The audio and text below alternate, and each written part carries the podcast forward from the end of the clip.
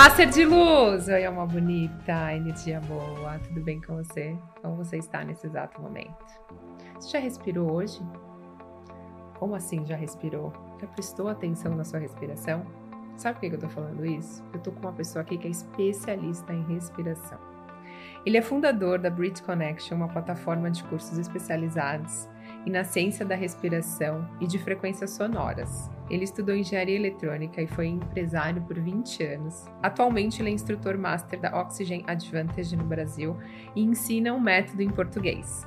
Ele trabalha com respiração, com distúrbios do sono, ensina a melhorar a performance no esporte através das práticas de respiração, melhorando a concentração, foco e estados meditativos. Eu estou com o Juliano da Força aqui. Obrigada, Juliano, por você Obrigado. estar aqui hoje. Que bom, que prazer. Obrigado pela oportunidade.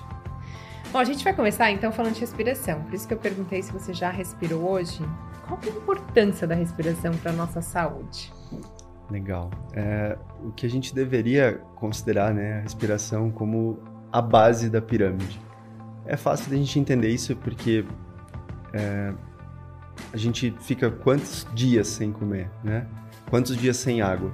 E quanto tempo a gente fica sem ar? Pouquíssimos minutos, na verdade, a maior parte das pessoas se prender a respiração por alguns segundos já entra em, em pânico, muitas vezes, né?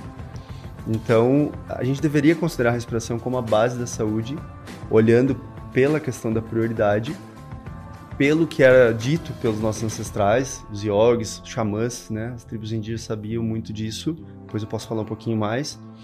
E pelo que a ciência vem mostrando hoje, que a, respiração disfuncional, né, quando a gente perde funções respiratórias e, e, respira de uma forma muito curta, muito rápida, de uma forma é, que a gente pode chamar de ineficiente ou disfuncional, ou pelo menos que a gente não está usufruindo do, do melhor da nossa respiração, é a causadora de muitas doenças modernas, muitas coisas que a gente conhece hoje, tanto físicas quanto mentais, né, emocionais. É, só que existe uma resistência, eu acho, para entender isso, para dar a devida importância, porque o ar é de graça, né? É simples. É muito simples, então a gente perdeu essa. A gente só acha que o que é muito complexo funciona, a gente só dá importância porque é muito complexo, sem perceber que a gente respira mais de 20 mil vezes por dia e que toda vez que a gente respira, tem substâncias químicas entrando no nosso corpo e saindo, que fazem toda a diferença. A forma como a gente respira impacta pressão sanguínea, batimento cardíaco, onda cerebral, digestão, né? todos os processos fisiológicos e mentais né? e espirituais, porque se a gente for ler é, a etimologia da palavra respiração é espírito. É, né? prana, né?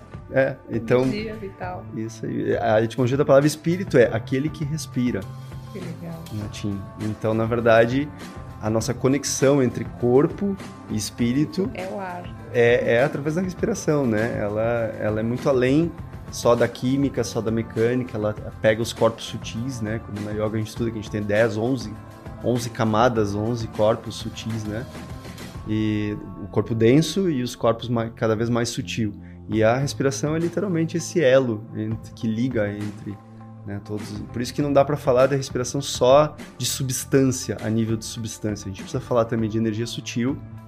Né? E quando eu estudei né, engenharia eletrônica, desde 17, 16, 17 anos lá no Senai, fazendo eletrônica, tudo isso a gente estudava coisas que a gente não podia ver.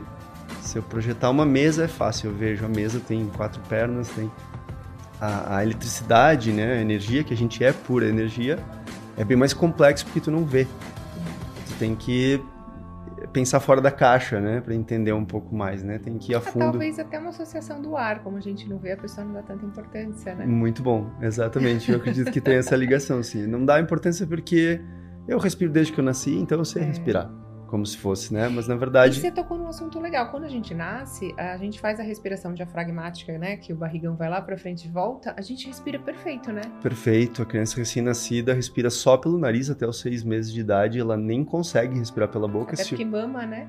Se, se, se obstruir a narina é um grande problema, tem que resolver, porque senão ela não consegue respirar pela boca até os seis meses de idade. Movimenta só o diafragma, não vai ver uma criança recém-nascida fazendo isso aqui, né, que é o que, infelizmente, a maior parte das pessoas hoje respira dessa forma, de uma forma vertical, que a gente fala, e não horizontal, né? E isso não é muito saudável, não é eficiente. Acho que é mais importante falar, não é eficiente respirar ah. assim. Parece é. que a pessoa tomou um susto, né, Juliana? É. Tipo, ó, Exatamente. E é... quando a gente toma um susto, não é assim que a gente vai? Exatamente. É, um, é, uma, é uma reação. Então a gente, está não... respirando como se estivesse reagindo às Reagindo coisas. a tudo.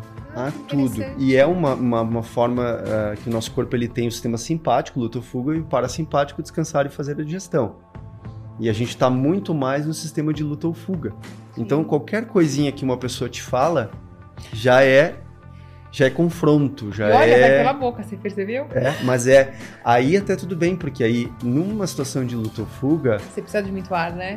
E, e eu preciso de agilidade. Então, se entrar uma bactéria, tudo bem. Né, tá. Né, naquele momento. Se eu, se eu preciso correr de uma ameaça, de um leão, dane-se se entrar uma bactéria Sim. naquele momento. Você tá falando isso porque quando a gente respira pela boca, a gente não tem as proteções. Queria não que você explicasse a diferença de respirar pela boca e pelo nariz. É, é, é muito grande é muito, muito, muito grande. Se as pessoas tivessem noção da quantidade de doenças que são resultados da respiração bucal, e elas não são só químicas uh, mentais, elas são posturais. A respiração bucal atrapalha a postura, atrapalha, atrapalha muita coisa, muita coisa. Realmente. É, é, é... Eu fiquei impressionada com as bactérias que você falou, né? Como, a gente pode entender assim, o pulmão né, é, precisa que o ar chegue da, de uma forma adequada. Quentinho, né? Quentinho, com as, os filtros que as narinas têm. Então é como se pensasse assim, ao mesmo como a saliva prepara o alimento para chegar no estômago e é um processo fundamental, a adição de saliva no bolo alimentar é muito importante para uma boa digestão, é exatamente a mesma coisa com a narina. É importante que o ar passe pelo nariz e devagar, tem estudos mostrando, por exemplo, que quanto mais lento a inspiração, mais adiciona óxido nítrico, que é uma molécula milagrosa. Só tem nas narinas, a boca não produz óxido nítrico. Que legal. O óxido nítrico é vasodilatador, é uma molécula sinalizadora, então melhora as sinapses a comunicação cerebral entre neurônios, baixa pressão. Então, é, as narinas a gente pode entender assim, elas têm mais de 30 funções que a ciência prova, mas com certeza tem muito mais que isso. Né? Por exemplo, a gente tem 450 tipos de sensores olfativos. 450 tipos de sensores olfativos. Cada um deles, com certeza, com funções importantes, inclusive para nos tirar desse estado de luta ou fuga. Porque às vezes esse estado de luta ou fuga é uma inconsciência de que, por mais que eu tenha algum desafio na minha vida, alguma situação que eu vou lá ter que conversar com alguém que talvez me tire da minha zona de conforto, vou ter que fazer uma palestra, né? Vou ficar ali é, não é uma situação real de vida ou morte. Sim. Mas o nosso corpo ele não Mais entende isso. né? É, o nosso corpo ele acredita que tem alguma coisa te ameaçando o tempo inteiro. E se a gente está nesse estado de luta ou fuga, o sangue vai para a periferia, extremidades, para que eu possa correr ou lutar. E aí a digestão não é prioridade, a imunidade não é prioridade. Então, inspirar pelo nariz é muito importante, porque dessas 30 funções nós temos funções de vasodilatação do óxido nítrico, de sinalização. Nós temos questões posturais, que a narina está muito mais engajada com o diafragma do que a boca. Então, sempre que a gente respira pela boca, a gente perde funções do diafragma. Ele não trabalha da forma ideal, de forma ótima, a gente pode dizer assim, né? Uhum. É, em inglês a gente usa o termo optimal, né? É, mas se a gente respira constantemente pela, pela boca, isso vai criando uma disfunção diafragmática. Então, tu vê que é, é multidimensional os fatores que a gente fala. Não é só químico, não é só o ar que entrou e saiu, tem questões mecânicas acontecendo. A gente fala bioquímica, biomecânica e os efeitos psicofisiológicos, que é o resultado da química, da mecânica, da frequência respiratória na mente. Tá. Dessas 30 funções, muitas delas são cognitivas. Elas têm a, a função de equilibrar o hemisfério direito e esquerdo do cérebro, ativar funções. Quer ver uma função muito interessante da narina? Ela, ela melhora a nossa percepção espacial. Ou seja, se você vai se exercitar, depois a gente vai falar um pouquinho mais de esportes, né? Respirando pela boca, você perde funções fundamentais para o seu equilíbrio, né? Então, é, vai muito além de só ar saindo, de aquecer e filtrar o ar. Sim. Né? De umide... É, é, vamos falar as três que a maior das partes das pessoas sabe, né? Aquecer, umidificar, né? regular a umidade e filtrar. Isso são três bem básicas. Existem muitas outras funções das narinas que é, são pouco conhecidas e pouco faladas. Mas olha que legal, tem um estudo que mostra que se nós estamos numa sala aqui em 20 pessoas e uma pessoa chorar, as narinas das outras pessoas captam a lágrima. Olha só, não, tu não vai dizer que tu sentiu o cheiro de lágrima, é impossível. Não é uma Mas coisa você que... percebe. Mas a tua narina tá captando a lágrima da pessoa. A gente e... não percebe o cheiro da chuva, vai chover e chove? Aí sim, porque isso? claro, aí, aí o, o cheiro né, do ambiente é? muda. Mas nesse caso, você não sente o cheiro da lágrima, não, é Não. algo que você vai perceber. Mas a sua narina tá captando e o que tá acontecendo é que o estudo mostra que baixa a produção de testosterona das outras pessoas que estão no ambiente. Chocada. Ou seja, para que você tenha empatia, se, se uma pessoa tá Sim. triste, tá chorando, o seu corpo tá captando isso através das suas narinas. Olha. E por que, que a gente respira no dia a dia? À noite, depois a gente fala, mas por que no dia a dia respiramos mais pela boca? Ansiedade, algum problema? O que, que leva as pessoas a respirarem mais pela boca? Ou É multifatorial, mas, mas eu diria sim que é bem estudado já, que é, é, é por fatores, fatores emocionais. Como a gente comentou, o Ansiedade. que, que é a tendência do estado de luta ou fuga? Eu tomo um gole de, de ar rápido Porque e eu aí porque eu energia. preciso tomar um fôlego para poder correr ou lutar. tá, Então eu preciso me abastecer com o máximo de ar que eu puder em mínimo de tempo. Então, para que eu possa lutar. Agora, ficar constantemente respirando assim é extremamente agressivo para o corpo. A palavra seria essa, agressivo, porque não passou pelas mais de 30 funções das narinas. Esse ar está chegando no pulmão gelado muitas das vezes, porque 37 graus é a, é a temperatura ideal do pulmão e geralmente fora está menos do que isso sim. né? Então a gente vai estar levando um ar gelado para o pulmão, cheio de bactérias, cheio de vírus, é, sem todas as adições de óxido nítrico e tudo que precisaria. Então, eu acredito que isso é muito emocional, por a gente é, estar no mundo hoje muito acelerado, como a gente vai falar um pouquinho depois sobre o livro também, mas hoje a literatura fala, o James Nestor fala, por exemplo, no livro Respire, que hoje o ser humano é o pior respirador do planeta Terra. Não vai ver um animal sofrendo com a respiração como nós sofremos.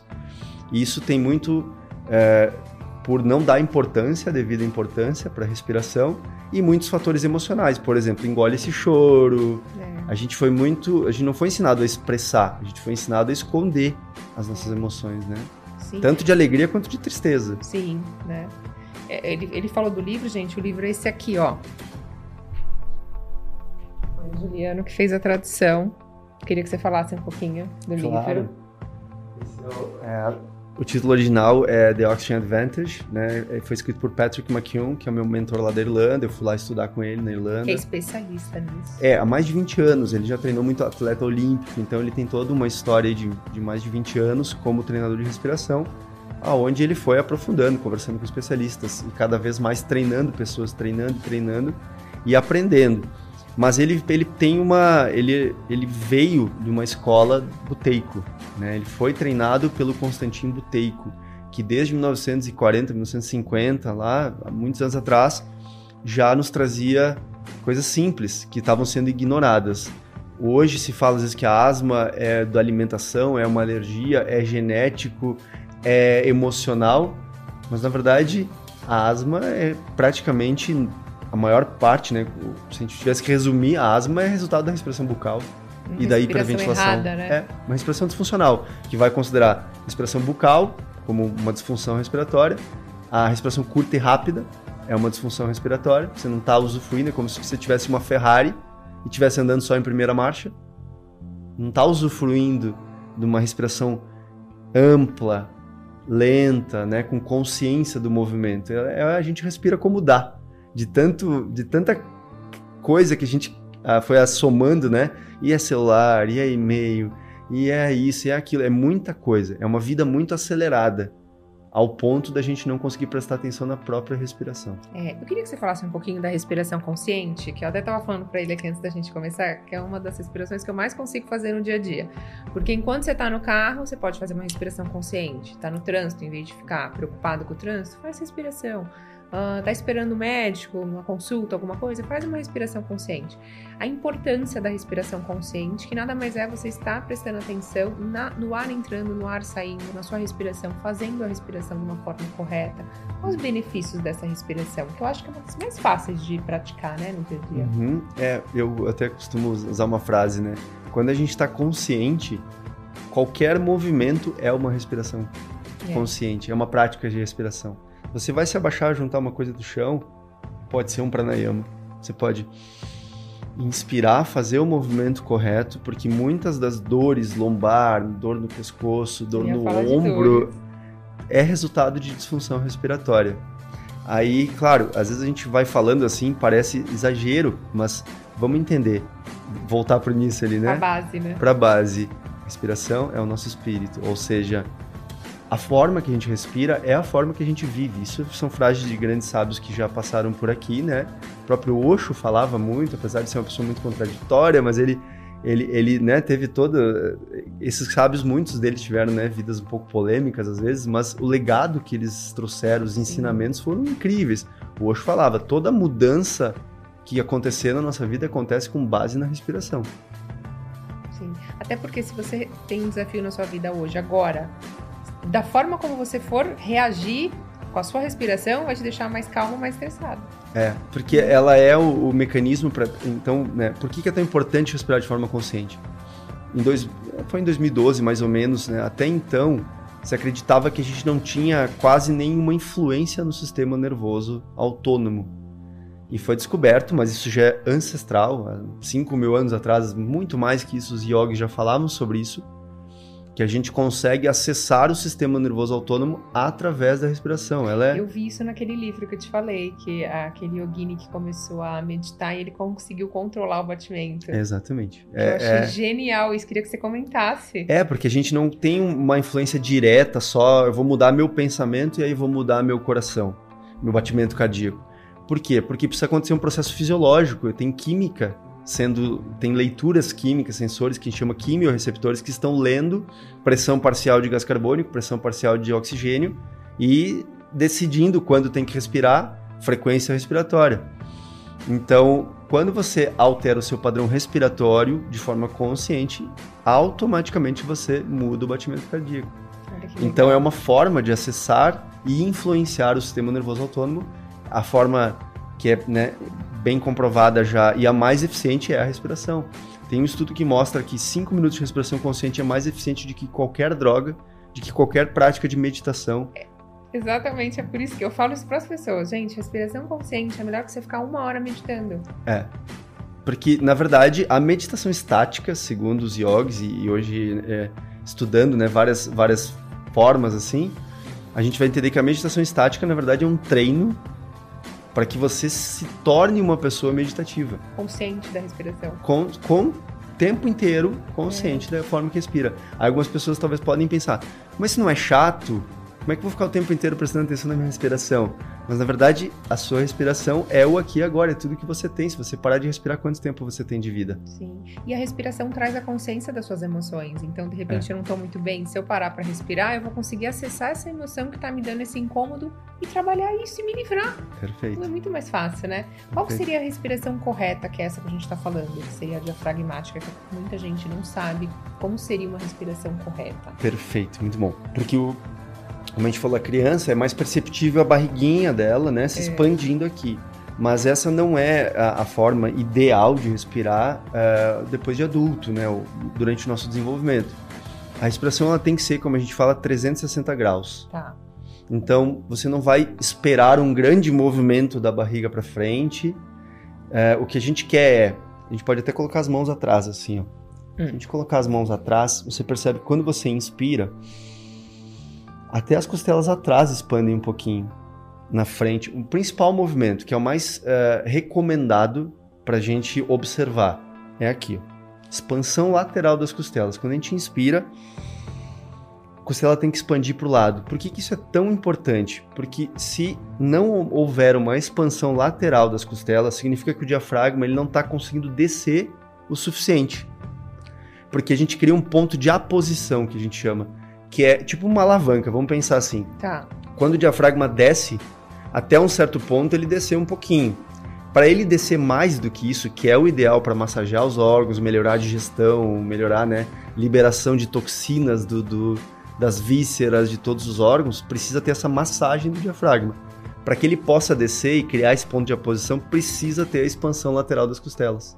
E isso tem a ver com se eu faço essa respiração e eu percebo que as minhas costelas aqui expandem, significa que eu estou usando 100% minha capacidade pulmonar? 100% é um termo é, assim, complexo, assim, né? Não a respiração curta seria, vai. É. Estou usando. Se você expandiu as costelas para o lado, uhum.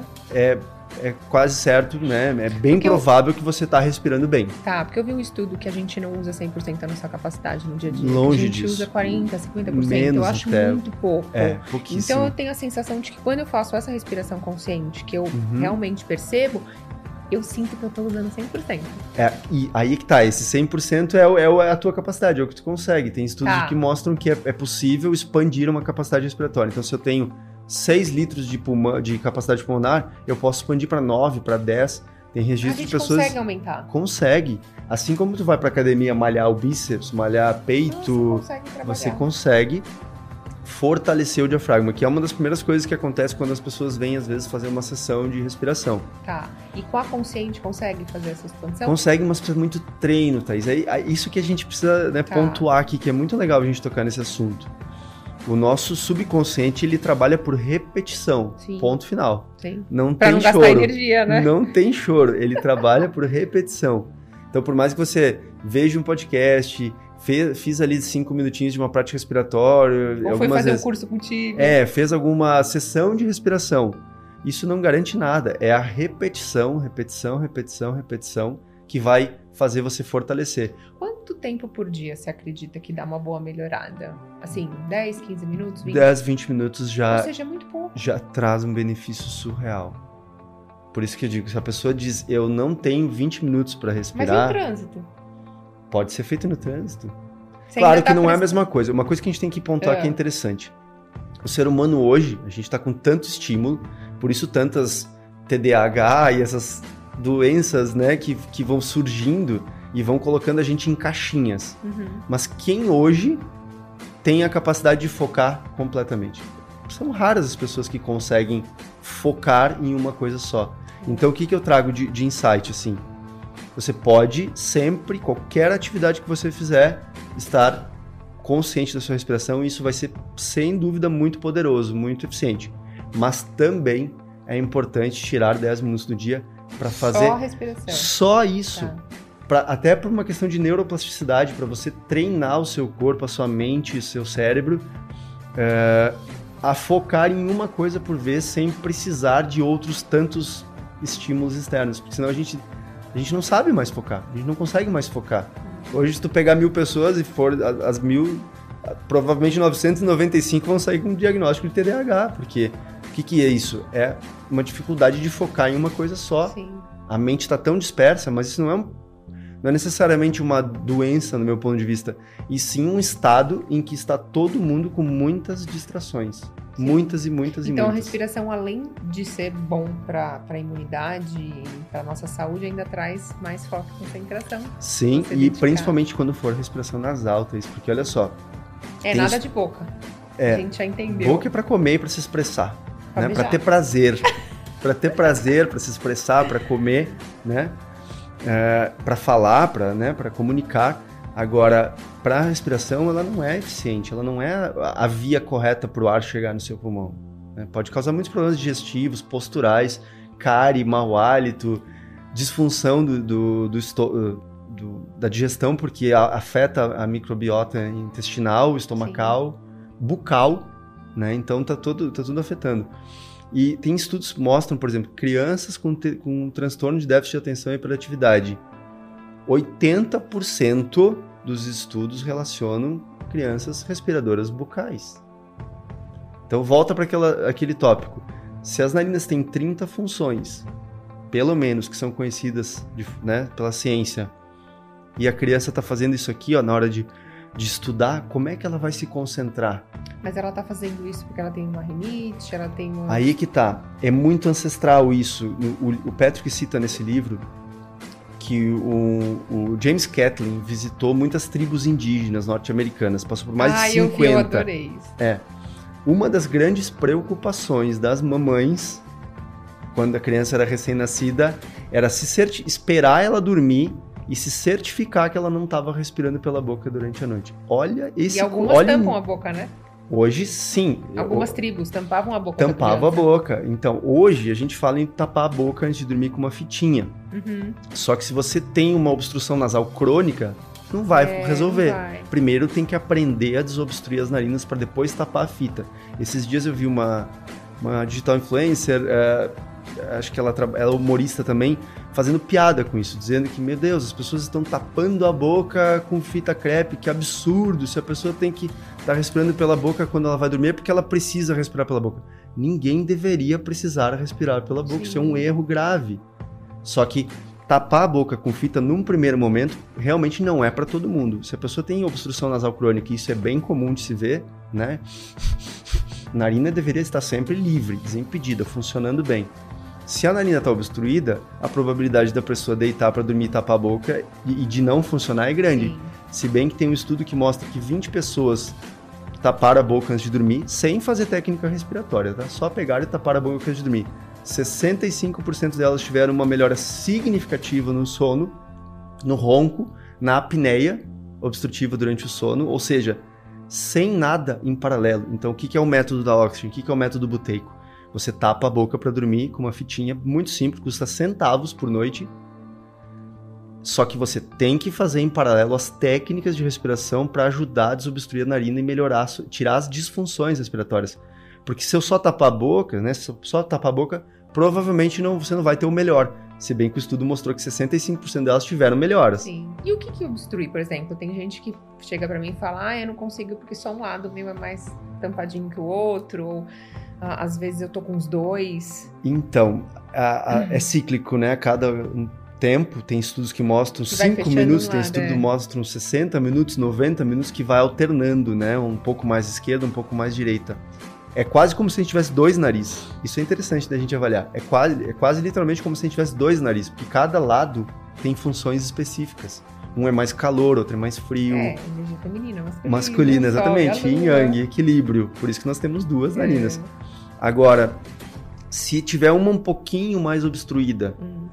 é, é um grande problema. O que a gente entende, e é ciência, tá no livro Respire, não sou só eu que tô falando, por favor, não briguem comigo se parecer alguns exageros, tá? 18% das pessoas que fazem cirurgia de desvio do septo se declaram contentes com a cirurgia. 18%! Ou seja, é muito pouco, né? É muito pouco. Então, o que, que seria o causador? O causador é o seguinte, vamos pensar que a gente né, abriu uma trilha para uma praia. Tá. E a gente passa todo dia naquela trilha, ela vai se mantendo aberta. Daí a gente vai viajar e fica um ano sem passar por aquela trilha. Quando a gente cresce. volta, o mato cresceu. E a gente usa muito um termo em inglês, que a gente fala muito na Oxygen, é no corpo humano é use it or lose it. Ou você usa ou você perde. Se você engessar um braço três meses, ele vai atrofiar. Ele vai ficar, vai perder, vai ficar fraco. Vai até mudar de tamanho em relação ao Sim, outro. é, ele fica menor. Mesma coisa a narina, mesma coisa o diafragma. Se você não, se você respira muito pela boca, a chance é que você, grande chance, quase que 90% de chance que você vai ter, ter também uma disfunção diafragmática, porque como eu falei antes, narina está mais ligada com o diafragma do que a boca. Então só o fato de você respirar muito pela boca, provavelmente você tem disfunção diafragmática também. E a soma da, de um diafragma fraco, disfuncional, com uma respiração bucal excessiva, faz com que a gente perda muito, perca muito calor e muito vapor de água. E isso contribui para obstruir a narina. Então, literalmente, a sua narina obstrui por falta de uso. Interessante. E aí, quando a gente tá falando, a gente usa a respiração vocal, né? Na Uhum. maioria das vezes. Então, falar menos ajuda. Para quem fala muito, uma das coisas que tem que ter em mente é tomar bastante água. Por quê? Quando a gente solta o ar pela boca, sai 50% mais vapor de água. Ou seja, se nós pegarmos duas pessoas sentadas aqui agora, uma respirando pelo nariz e outra respirando pela boca, a que está respirando pela boca vai ter que repor água na metade do tempo. Interessante. E, e tem uma coisa no livro que eu vi que a respiração consciente, uma respiração bem feita, emagrece. Queria que Perfeito, falasse. sem dúvida. Sem dúvida nenhuma. Aconteceu comigo, eu perdi 25 quilos. Juliano, você tá falando sério? Seríssimo. Eu tenho fotos, eu tenho, acho que tem uma foto no meu Instagram ali. Então você me passa com a Débora. pessoas. É, eu perdi 20 e poucos quilos. Com a assim. respiração. É a soma de fatores, né? Sim. Porque o que, que eu trago de, de insight para quem quer, quem tá buscando emagrecimento e às vezes tá focando só na dieta? Você tem que entender por que você tem dificuldade para você precisa comer tanto. É muito mais emocional do que fisiológico. Tem, tem gente fazendo retiros de 40 dias de jejum. Como que a gente fica 40 dias sem comer e não consegue ficar mais do que 3 horas? Isso é totalmente. É uma, é uma loucura. É uma loucura. Eu dou um exercício para quem passa em mentoria comigo, você que é especialista em respiração, você vai me falar se faz sentido. E aí a pessoa fala assim: ah, eu, eu sinto aquela vontade daquele doce. Eu falo para a pessoa: você vai respirar 20 vezes, 20 respirações Perfeito. conscientes. No final dessas 20, você vai se perguntar se você realmente quer o doce, você vai comer, você pode comer. Uhum. Ou se é alguma emoção, ansiedade, se for isso, você não tem o direito de comer o doce. É emocional, mas olha só, 99%. O falando que, que de. você acha dessas 20? Faz Olha, sentido respirar Faz antes de sentido, comer? faz sentido. Deixa eu, te, deixa eu até te trazer alguns insights. É importante a gente falar sobre isso. Energia. De onde vem toda a energia do planeta Terra? Do Sol. Não, ar, água, tudo. É, né? mas, a mas, mas é o. Sol que proporcionou tudo isso, todas essas transformações do planeta, né? Que gerou a atmosfera, que tem oxigênio. Por que, que tem oxigênio? Porque as plantas fazem fotossíntese. Sim. Então, o Tesla mesmo falava isso, né? Toda energia que a gente absorve no corpo humano, né? A principal, isso os yogis falavam muito, do prana, que é a energia que nos mantém vivos, é a respiração. Sim. Então, por que, que a gente tem tanta fome? Porque a gente não está usando a primeira, a mais importante, porque você pode ficar menos tempo sem, que a respiração. Então, é como se dissesse assim, eu tenho uma Ferrari e estou andando só em primeira marcha, de vez em quando eu passo uma segunda marcha. Então, como a gente não utiliza a primeira e a mais importante fonte de energia do corpo humano, que é a respiração, a gente se sente cansado E aí você busca. você vai, você vai buscar outras fontes de energia. Então, olha só. A primeira, respiração. Cinco minutos, células começariam a morrer, você não sobreviveria. Essa seria a primeira, a mais importante, a base da pirâmide. O que, que seria em segundo? Água, porque a gente não pode ficar... Se bem que eu já acho que o sono Eu, tá ia, antes. eu ia te falar que tá, né? Porque já tem pessoas ficando também em jejum de sete dias sem água. Agora, experimenta ficar duas noites sem dormir. É, não, isso Você fica imprestável. Como, é, era Imprestável. como tortura, né? Ritual de tortura antigamente. De não deixar do dormir, Sono. é. É. de tão forte que é. Sim. Em, em três ou quatro dias você já começa a alucinar. Sim. Em 10 dias você não sobreviveria. Acho que praticamente nenhum ser humano passaria de 10 dias sem dormir. Eu não sei se você conhece esse Oura Ring. Aham. Eu uso ele toda noite. Pra medir a variabilidade dia, da medir, frequência E eu cardíaca. vejo todos os dias, é, tem uma notinha, né? aham. Então eu sempre vejo lá o REM, o Deep Sleep, tudo. Uhum. E toda vez que dá menos que 8 horas de sono, eu já sei que é um dia que eu vou ter que me esforçar um pouco mais energeticamente. Quando é eu tá. durmo 8 horas, eu percebo lá, o Deep foi legal, foi mais de uma hora Uhum. e meia, ah, o REM também. Nossa, é um dia que a minha criatividade, tudo é perfeito. Então eu fiz questão de comprar, porque assim, pra mim o sono O sono é É a base da saúde. é a base. É. E- mas olha que interessante, pesquisa no Google distúrbios do sono. O que, que, vai, que, que vai aparecer pro primeiro? Eu comprei um livro só de sono, incrível. O Você do Matt que Walker? É, é é, maravilhoso. o melhor livro. Que, é, ele é uma referência. Vamos tocar nesse assunto, é legal. Vamos, vamos entrar um pouquinho, eu acho muito importante isso. O Matt Walker é uma- realmente a maior referência hoje mundial, que escreveu o livro Porque Nós Dormimos, né? Sim. é uma das maiores referências mundiais no assunto sono. Mas olha só, vamos, vamos entender sobre energia, né? Só pra gente concluir esse raciocínio. O que, que deveria ser a nossa prioridade de abastecimento de energia? Primeiro de tudo, é a respiração. Sim. Pode ficar muito pouco tempo sem. Segunda, sono, sono de qualidade. Mas tem outras duas muito importantes aqui.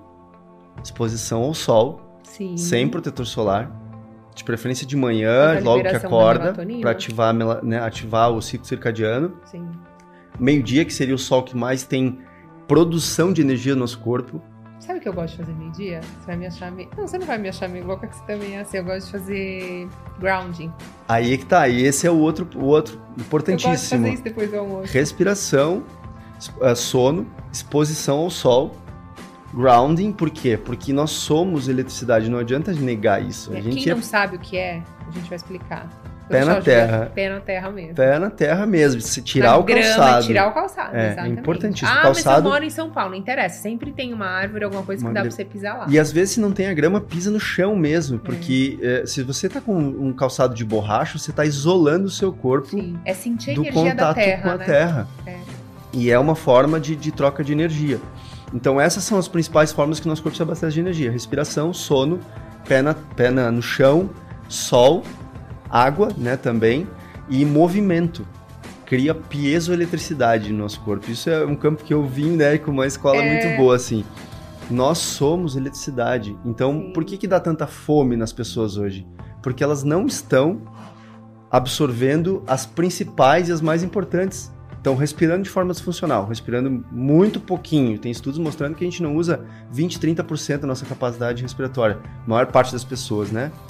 É, 89%, se não me engano, dos estudos mostram, das Quase pessoas, todo quase todo mundo respira de forma disfuncional. Não é nem que é, tá pouco, é ruim mesmo, tá, tá ruim. Precisa melhorar muito. É, não pega sol, porque tá todo mundo muito indoor, tudo trabalhando, né? Fechado, não, não se expõe muito ao sol. Não bota pé na terra, tá sempre com calçado isolando o pé do chão. Dorme mal. Onde, onde que você vai buscar energia? No Comida. alimento, na comida. Por isso tanta compulsão alimentar. Hoje, 49% da população brasileira já está obesa. Sim. Claro, porque está negando as principais fontes de energia e está descontando tudo na comida. Se uma pessoa consegue ficar 40 dias sem comer, por quê? Ela não consegue fazer isso 40 dias, né? Por que, que não, e, e por que, que a gente tem. ah, isso foi ensinado há pouco tempo atrás, eu lembro, quando eu ia em nutricionistas, que é, tem que comer de 3 em 3 horas. Isso é o maior absurdo que já foi nos dito, porque hoje se mostra que o jejum intermitente, inclusive, é uma das ferramentas mais poderosas para permitir que o nosso corpo se cure. Uma vez que a gente está sempre adicionando, adicionando comida, e diga-se lá que não é de grande qualidade, né? Uhum. A alimentação ho- hoje nossa está muito ruim. A gente está o tempo inteiro adicionando comida, comida, comida, comida, intoxicando o nosso corpo e não dando pausas para o nosso sistema digestivo. Ele, o nosso sistema digestivo está sempre trabalhando que nem louco. Sim. Ele não tem descanso. E principalmente antes de dormir, né? Que é importante pra qualidade do sono não É. comer três horas antes de dormir. Eu, eu né, desse processo de perder peso, eu desapeguei tanto da comida que tinha dias que eu, às vezes eu ficava 48 horas sem comer e eu comecei a emagrecer muito. Aí eu voltei a, a, a me alimentar Já. um pouco mais porque realmente eu cheguei a 70 quilos, eu cheguei a pesar 95. Tá? Então, é, eu também não queria ficar tão magro assim, então hoje eu me alimento um pouquinho melhor. Mas seguido, eu faço assim, ó. Vou, quero criar uma meditação, tô criando uma música, agora também tô me envolvendo bastante com a música, isso está sendo muito especial na minha vida, muito curador, muito... né, a música é outra coisa importantíssima, que altera sociedade. a nossa vibração. mexe com toda a vibração. E o, o meu processo criativo é infinitamente maior quando eu não como. Que interessante. Claro, porque se o teu corpo ele tá para quebrar o alimento e transformar em energia, exige muita energia. Então, o que sobra lá no final da conta entre o que o corpo vai produzir de energia livre para o corpo e o que ele gastou para fazer a digestão é ridiculamente pequeno em comparado à respiração, à exposição ao sol, o grounding, ou seja, por que, que a gente come tanto? Pensa se os nossos ancestrais comiam como a gente come hoje. Não, e é engraçado que é, tudo isso é gratuito e simples. Por isso Que, Que ninguém, ninguém- faz. E porque não dá pra vender muita coisa, né? É, Uma vez que você vem fazer uma sessão de respiração, você faz uma ou duas, você aprendeu a respirar, você tá livre. Sim, Você aprendeu a pescar. é. E aí, como que hoje funciona, né? Toda essa, in- essa indústria que tem maçante por trás aí. Cria e cria. Esses dias eu vi um, um- um equipamento que é um pedaço de plástico, literalmente, porque não dá pra dizer que não é isso, é um pedacinho de plástico, claro que muito bem projetado para encaixar na boca, que diz que melhora o cortisol, a- o, sono, testosterona, um monte de coisa. O que, que é a promessa, né? Um pedaço de plástico. Na verdade, o que está acontecendo ali é muito simples, você não precisa dessa pecinha. O que você precisa é a língua no céu da boca. Porque é o segredo da atividade física, um dos grandes segredos de se exercitar bem e respirar bem é manter a língua no céu da boca. Então, por- só que o, o ser humano vai sempre criar um pedacinho, né, um, um acessório para dizer que você precisa lembrar, disso né? aqui, mas não é só para lembrar, é para te tornar dependente daquilo, no meu ponto de vista, sabe? Também. Porque se você tem a consciência de que o importante é estar com a língua no céu da boca e você fica dependente de algo externo, é porque você não quer fazer o seu papel. Você não quer prestar atenção. Mas é interessante você falar, porque assim, às vezes a gente dorme, eu percebo, às vezes meu marido, homem, dorme de barriga para cima, acaba roncando, que abre um pouco a boca. Por que, que quando a gente dorme de barriga para cima, a tendência é é porque assim, ó, o James Nestor fala muito isso no livro Respire, né? Se olhar alguns anos atrás, dente torto não era tão comum. Não, eram perfeitos, né? É, ele, ele, ele fala que ele, uh, o James Catlin, de novo, que visitou aquelas muitas tribos, ele disse assim, ó, eu, uma das coisas que foi muito nítido para mim, que eu observei os dentes dessas tribos, eram retos como teclas de um piano. Olha a descrição dele, tá? Por quê? O que que entorta os dentes? Respiração bucal. Simples Mas assim. Mas por que, que à noite a gente tem a tendência a abrir? Porque a gente, nesse processo da industrialização do alimento, uma das coisas que aconteceu é que a gente começou a comer comida muito mole. Hum. Cozinhar tudo e comer muita sopinha, muita coisa muito mole e perdeu força de deglutição. Força do maxilar e principalmente força da língua. Que é o que segura. Que é o que deveria ajudar a segurar a cabeça ereta, postura. Uhum. Ou seja, a gente não está tendo uma boa, um posicionamento da língua, perdeu funções da língua, ela está fraca, e por perder funções da língua, a gente está tensionando muito o pescoço para tentar manter a cabeça reta. Por isso que todo mundo tem dor na cervical. Muita dor. E problema postural. A, a, que a gente fala hoje, postura de cabeça para frente está ficando cada vez mais comum. A gente olha as pessoas, está todo mundo assim a língua no céu da boca é uma das grandes chaves aqui para sustentar. A gente tá voltando, né? O Homo sapiens era É, de certa forma, né? A gente, a tá... evoluiu e tá voltando. Então, a língua aqui é uma grande chave para você respirar bem, para respirar de forma funcional. É um, é um eixo, literalmente, né? Que começa desde o assoalho pélvico. A gente tem, na verdade, oito diafragmas no corpo humano. Lá do assoalho pélvico, o diafragma principal, que é o principal músculo do corpo, não dá para negar isso. Se ele parar de funcionar, quanto tempo de vida você tem, uhum. né? E ele é um músculo vital, que, se, que a gente chama. Ele é, inclusive, o único músculo horizontal do corpo. Que legal. Ele, todos os fluidos transitam por ele, né? Cruzam o diafragma. Então, ele estabiliza a coluna vertebral. E Sempre aí, no meio aqui. E é todo esse, esse eixo aqui, né? E a língua no céu da boca. Então, porque. Que é todo no canal dos chakras, né? Isso. E onde está todas as glândulas. Olha é. que importante. Todos... Por isso que as respirações, quando a gente usa, por exemplo, uma respiração uma banda, a gente está empurrando e ativando aqui a pineal, né? Através do, do líquido cérebro, cérebro espinhal. É. Cérebro spinal fluid, que o, o Joe Dispenza fala muito. Ele é maravilhoso. Que quando tu faz Eu essas respirações mais intensas e prende os bandas, você é. estimula para que esse líquido suba. E esse líquido é fundamental. Ele é o é, falando de, em eletricidade, em energia, em comunicação do corpo, é um dos líquidos mais importantes que tem, né? Sim, e, aí, e a gente não faz, né, essa respiração que é tão por isso que a respiração consciente, a respiração, né, as técnicas, elas trabalham com todos os fluidos do corpo, desde o líquido cérebro, cérebro espinhal. Ativa as glândulas.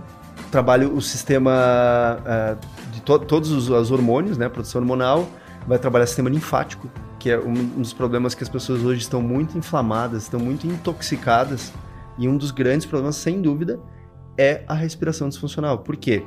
70% das toxinas que o corpo elimina, ele, se, ele elimina através do sistema respiratório. Ou seja, a eficiência de eu tomar um suco verde e ficar respirando mal contra eu respirar, respirar bem, bem, e não tomar, e não o, suco... tomar o suco verde. Entendo. Sem dúvida, respirar bem seria muito mais importante, Sim. porque 70%. Mais barato, simples, olha, a gente volta pro simples. É, porque 70% das toxinas do corpo saem em forma de gás carbônico. Só 30 saem em formas de líquidos. E aí, desses líquidos, 20% mais ou menos é transpiração. Os 10% que sobra, 7 é da urina e 3 das fezes. Quase, não sai quase nada de toxina seja, pelas fezes. Sai tudo. É. E quando a gente respira pela boca, não sai essas toxinas? Sai, não sai. Só que a questão é, se eu tenho disfunção mecânica, que aí a Acaba respira... atrapalhando de sair toda Não estimulo o sistema linfático. Tá. O sistema linfático, ele é principalmente estimulado, a circulação da linfa pelo sistema linfático, ele é principalmente estimulado pela respiração profunda. Que legal. Se a gente respira de forma disfuncional e muito curta e rápida, o sistema linfático não funciona direito, e aí o corpo vai ficar intoxicado. Que eu costumo trazer a análise do aquário. Você tem o melhor, um aquário lindo lá com os peixes e você compra a melhor ração para peixe que você encontra no planeta Terra, que custa mil reais a grama. Nossa, eu estou investindo na melhor alimentação para os peixes. E você não percebe que o filtro do aquário parou de funcionar. Os peixes vão morrer. Sim. Não adianta Ou dar oxigênio um... bom, né? É, não é só o oxigênio, é porque. É, precisa, é exatamente, porque a água vai começar a ficar contaminada pelas próprias fezes do peixe. O que eu quero dizer é, o sistema linfático é mais ou menos dessa forma. E aí não adianta você começa a vir as doenças, né? Exato. Tanto psicossomáticas quanto nariz trancado toda hora. Ah, interessante. Claro, porque é um sintoma de um corpo inflamado. Se a tua narina está sempre trancada, é porque o teu corpo está inflamado. Legal. E quando a gente fala do gás carbônico, que é, Esse falavam é um que é um vilão, eu queria Aham. muito que você explicasse. Então, o, o- aí que tá, tem- a gente chama de paradoxo do oxigênio, né? A gente fala muito isso na Oxygen. e quando que... Explica só pra eles o que, que é e quando Perfeito. que é, Tá, perfeito. O que seria assim, a gente pode entender, o nosso corpo produz energia, através principalmente do oxigênio, né, que depois que os, os seres vivos começaram a produzir energia através do oxigênio, a gente ficou muito mais eficiente, Uhum. gera muito mais ATP, muito, produz muito mais energia com o oxigênio do que sem o oxigênio. O processo aeróbico é muito mais eficiente que o anaeróbico. Então, quando a gente respira, né, é, entra oxigênio, acontece a respiração celular e gera energia. O subproduto é o gás carbônico. Então, Então você sim, inalou ar, oxigênio. Quando você vai soltar, é o gás carbônico. é, tem, tem concentrações, né? Na atmosfera tem 21% de oxigênio quando tu inspira, quando tu expira ainda sai 16% de oxigênio. Ah, ainda sai puro. 16% ainda. E aí, essa diferença de 5% é o que sai de gás carbônico. Tem quase é 0,4, 0,04 Eu achei de. que era mais. Não, é bem pouquinho de gás carbônico que tem na atmosfera. E aí, quando a gente inspira, praticamente nada de gás carbônico, mas quando tu solta, sai 5% de gás carbônico. Então, literalmente, o que que é gás carbônico? É carbono em forma de gás. Então, toda vez que você solta gás carbônico, você emagrece. Você solta peso. Aí é que tá o mal entendido. A gente acha que talvez então para emagrecer eu tenho que respirar mais. Não, é justamente o inverso, de certa forma. Respirar mais calmo e soltar mais devagar. Porque, exatamente, porque o que, que acontece? O gás carbônico, então, ele é um subproduto. Sim, ele tem toxinas e ele precisa ser eliminado. Ninguém discute isso. A questão é eliminar mais gás carbônico do que precisa no momento presente, que é o que a gente chama de hiperventilação. Que é essas respirações curtas, rápidas. É isso, se eu, se eu respiro muito rápido, o que, que eu estou fazendo? Eu estou eliminando mais gás carbônico da corrente sanguínea. Não do pulmão. não necessariamente das regiões inferiores do pulmão, ou seja, eu tenho o pulmão tem X tamanho e quando eu estou respirando muito curtinho, eu estou mexendo e o ar está vindo até a parte superior, ele não está descendo lá na parte superior. Então eu estou acumulando gás carbônico nas partes inferiores do pulmão e isso é errado, isso não é bom. Agora, eliminar gás carbônico em excesso não tem nenhum benefício. Só tem muito mais malefício do que benefício, por quê? Ah, Quando a gente hiperventila, respira além da necessidade metabólica do momento presente, esse é o nome correto para hiperventilação, o que, que a gente está fazendo? Eliminando muito gás carbônico. E o gás carbônico ele é fundamental para a nossa saúde. É ele o principal regulador do pH sanguíneo. Os, os leitores da respiração estão lendo primeiro o gás carbônico, depois o oxigênio. A saturação de oxigênio tem que cair abaixo de 60% para os sensores dizerem: ah, agora precisa respirar porque está faltando oxigênio. Até então, até cair a 60%, quem estava dando estímulos para a respiração é o gás carbônico. Ele é super importante, né? Ele é pra muito- próxima respiração. Pra você ter essa vontade. ele é muito importante porque ele é vasodilatador. Então, se a gente elimina muito gás carbônico da corrente sanguínea, a gente tem vasoconstrição, ou seja, Aumenta a pressão. aumenta a pressão e dificulta a entrega de oxigênio e de nutrientes para o corpo, que vem tudo pela circulação sanguínea. Todo os nutri... Todos os nutrientes que estão chegando lá no, no dedão do pé estão vindo pela corrente sanguínea. Não se Eu discute isso. muito, caminha baixa. Então, quando a gente vai respirar muito rápido, o que está acontecendo? A gente está eliminando muito gás carbônico e a falta do gás carbônico na corrente sanguínea realmente atrapalha muito a circulação sanguínea e a entrega de oxigênio. Por isso que a gente chama de paradoxo do oxigênio, que é literalmente assim, ó. Quanto mais rápido você respira, pior é a entrega de oxigênio para o seu corpo. Tem estudos mostrando que quando a gente faz isso aqui e fica assim, se pegar alguma pessoa e medir, ela pode estar chegando ao ponto de entregar até 50% menos oxigênio para o cérebro do que deveria. Do que seria o que ideal. As pessoas vi- vivem fadigadas, né? Fadigadas, estressadas, reativas, Imunidade baixa. imunidade baixa.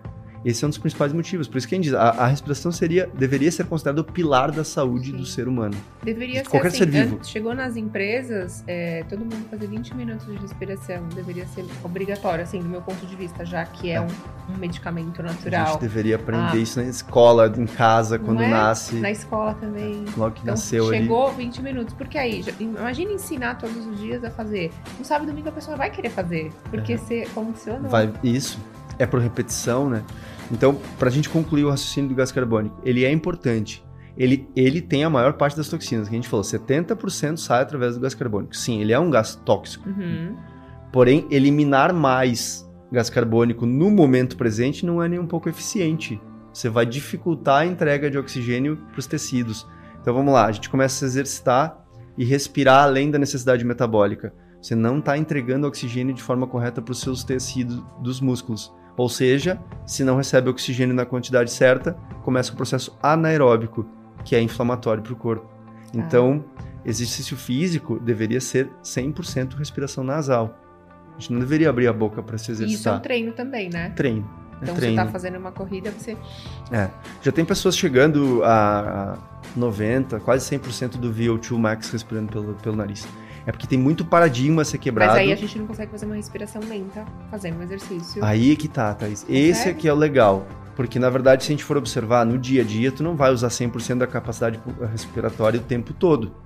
Você vai usar 30%, 40%, 50% em, em repouso. Não tem porquê toda vez encher o máximo possível e soltar.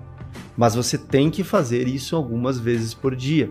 E o melhor momento para fazer isso é na atividade física. Por isso que a atividade física deveria ser o melhor remédio. O movimento, digamos assim, é o melhor Por remédio. exemplo, você tá numa corrida, você tentar encher e soltar de uma forma encher o mais, máximo possível e soltar o máximo possível, mais devagar. lento. É, é assim, ó, para entrar em um estado meditativo, estado de flow, é como se você tivesse respirando dentro do ciclo circadiano, que é 6 respirações por minuto, para dar lá 0.1 Hz e entrar em coerência cardíaca. Isso também é possível de se atingir nos esportes, ou seja, eu vou sair para correr, em vez de eu ficar fazendo que é o que a São maioria das pessoas faz, minuto. em torno de seis expressões. Então você vai dar cinco passos inspirando, cinco passos expirando, Isso correndo. correndo. Só que aí, em vez de você estar respirando com 30%, 40% da sua capaci- capacidade pulmonar, você vai estar lá mais próximo do 100%. Tá. Então, menos respirações por minutos por minuto e mais profundas. É muito mais eficiente do que respirar rápido e curto. Eu vou tentar. Muito mais eficiente. Muito legal, adorei. né? Você vai entregar oxigênio melhor para o seu corpo. Bom, queria agradecer então você, Juliano. Ele deixou Obrigado. todas as redes. Entram lá, sigam ele, faça o curso, eu vou fazer. Ah, ele também é professor de yoga Kundalini. Então, que legal. Ah, a Kundalini aula- é, conectou a gente. É, eu não dou aula de, de, de yoga, mas pratico e estudo bastante. Que legal. Então, deixei as redes para vocês. O livro, ele já deixou também. A gente vai deixar aqui o nome do livro. Vou deixar aqui as redes dele também anotado aqui no link da, do, do YouTube e do Instagram. Então, queria desejar que hoje mágicas e bênçãos estejam no seu, no seu caminho, ser de luz. E se você não estiver acessando isso com total facilidade, a gente vai destruir, descriar tudo isso agora. Gratidão infinita pela sua conexão e até a próxima.